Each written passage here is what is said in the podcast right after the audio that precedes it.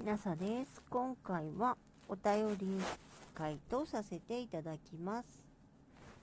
えっと、ともよさんから今日の回を見てこの大震災の収録を聞いたらなんと楽観的な人だったんですね。なんというか牧野さんらしいですね。私もそう思います。えっと、大震災の、えー、本人のエッセイをちょっとなるべくたくさんの人に聞いてもらいたいので、えー、今、えー、何回も SNS に流してます。えっと、光さんから、えー、ちょうど朝ドラで地震があった時の話をしていたので、木下さんの牧野富太郎の地震の話を拝聴させていただきました。もう一度地震に会いたいというのにはびっくりしましたが、学者らしいなって思いました。本当ですよね。えー、ラジオトークフリークスでお世話になります。よろしくお願いします。こちらこそです。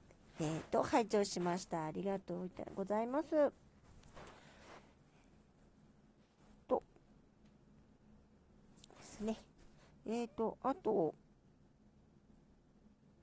えっ、と、ギフトだけの方がいらっしゃったんですが、まあ、それは後ということで、で、ともよさん、ひかりさん、えー、大震災の回の感想、ありがとうございます。